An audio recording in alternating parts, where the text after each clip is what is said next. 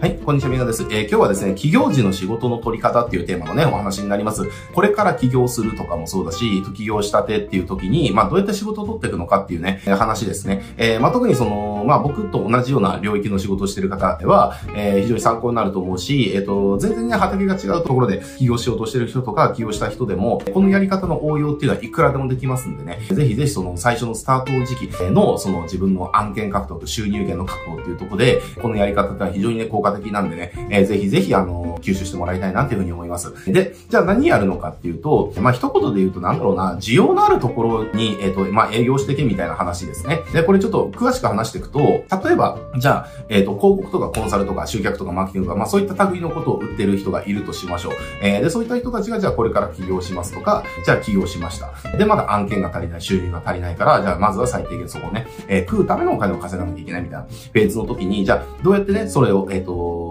確保しなきゃいけないか。これ、で、結局その食うためのお金だから、その、時間を悠長にかけてらんないんですよ。その、じゃあ、見込み客と知り合ってから、じゃあ、1年後に案件化するみたいな活動をしちゃったら、当然今が食えないから死んじゃいますよねって話。だから、えっ、ー、と、今食うお金を稼がなきゃいけないフェーズの段階っていうのは、いかにその時間をかけずに今食う金を稼ぐかっていうところが大事になってくるわけですね。ってなってきた時に、じゃあどういった人たちに売るべきなのかっていうと、すでに需要が顕在化してる人たちに売るっていうのが最も、あの、確実なやり方になるんですよ。えー、だから例えばですけれども、じゃあチラシ制作を売りましょうと。えー、まあこれ例えですよ。えー、例えでじゃあチラシ制作を売っていきましょうってなった時に、じゃあ誰に売るっていう。じゃあ需要が顕在化してる人たちは誰かっていうと、すでにチラシを使ってる人たちですよねっていう。だから、あの、じゃあチラシを投函してる、チラシを使って集客をしてる人たちに対して、えー、もっといいチラシ使い、使い、作りませんかっていう、えー、そうした提案をしてくるわけですね。えー、これが最も、あのー、素早く案件が獲得できるアプローチの仕方とアプローチ先です。で、これが例えばじゃあチラシを全く使ってない人に、じゃあチラシ使っていきましょうって提案しても、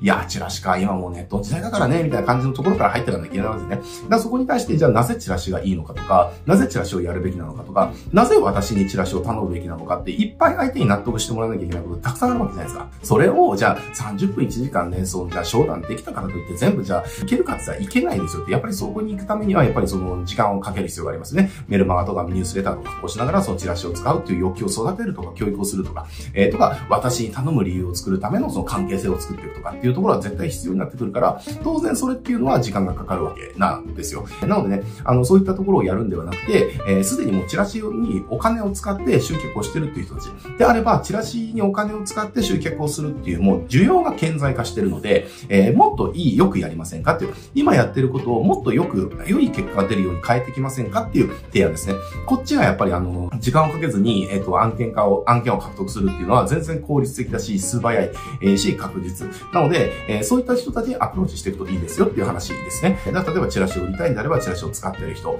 え、じゃあ例えば広告、オフラインの広告を作りたいんであれば、じゃあ例えば看板だとか、その地域の情報誌だとか、ね、雑誌とかに、え、広告を出してる人たちっていうのが、そういったターゲットになってきますよねっていう。で、ネット広告とかの売りたいんであれば、ネット広告を出してる人に売っていくべきだし、えっ、と、じゃあ動画っていうのを売っていきたいんであれば、すでに動画で情報発信してる人とか、動画を作ってる人ですね。え、こういった人たちに営業をかけていく。すでに、えっ、ー、と、自分が売りたいものをやってる人ですよね。えー、に営業していくっていうやり方をやっていく。で、これじゃあ、例えば今みたいな、その、じゃあコンサル系とかね、クリエイターとか、そういう系じゃない場合ってどうすればいいのかっていうと、えっ、ー、と、じゃあ、例えばですけれども、じゃあ、リフォーム系ね、リフォーム系のじゃあ、ビジネスで起業しようってなった時に、じゃあ、あの、需要があるところってどこかっていうと、じゃあ、例えばその、まあ、一つは、その、リフォームの雑誌とかに広告を出すとかね、僕は雑誌広告ってのは全然あの、効果高いと思ってて、ね、これなんでかっていうと、わざわざ雑誌まで買って、その情報を得るっていうことはもう結構顕在化してますますよねって話。とか、あとは検索広告とかですね。自分から探しに来る人たち。だから、需要が顕在化してる人たちが、どこを見に来てるのか、何で探してるのかっていうところ、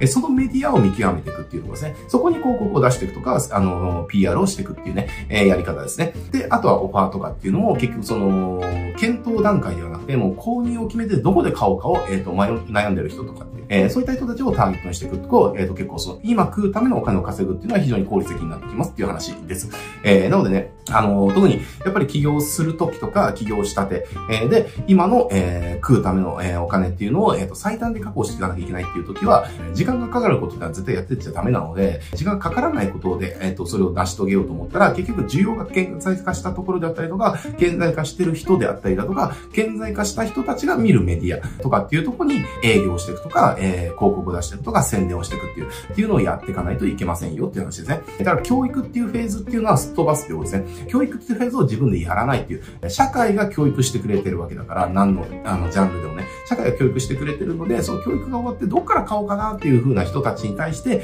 やっていくとか、す、で、に買ってるけれども不満がある人たちに対してもっといいものがありますよっていう風な、え売り方をしていく。これがね、企業時の仕事の取り方としては僕が一番おすすめな方法なので、ぜひあの自分の場合、じゃあ自分の商商品を買う人たち、えー、でもすでに欲求、買うっていうことを決めてて顕在化してる人たち、で、どっから買おうかなっていうことを検討してる人とか、もうすでに買ってるんだけれども、もっといいものないかなって探してる人たちはどこにいるんだろうとか、誰だろうっていうところをぜひね、考えてみてほしいなってことですね。で、それで、あ、ここに、このメディアに、あの、集まってくるなとか、あ、こういった人たちだなとか、こういったところに広告出す人たちが私の、その、顕在化した、えー、お客さんたちだなっていうふうにあれば、そこでじゃあどうアピっていくのかっていうところはね、また別の話になってきますけれども、結局そういったところで、ね、あの、間違いなければ、あの、ターゲットとしてはずれないのでね、効率は良くなりますよっていう話ですね。闇雲に何でもかんでもやっていくんではなくて、需要顕在化した人に特化していくっていう、えー、これがやっぱり最初のスタートの時のその賢いやり方になってきますんでね、ぜひぜひ、あの、参考にしてもらえるといいかなと思います。はい、じゃあね、今日これで終わりますけれども、えっと、このチャンネルですね、こうしたあの、企業時のね、どういうふうにその、キャリアアップしていくのかっていう動画とかたくさん出してますので、ぜひですね、あの、起業したての方とかね、これから起業するっていう方はね、役立つ動画たくさんあると思いますんでね、ぜひチャンネル登録してね、他の動画もチェックしてみてください。はい、じゃあ今日これで終わります。ご視聴ありがとうございます。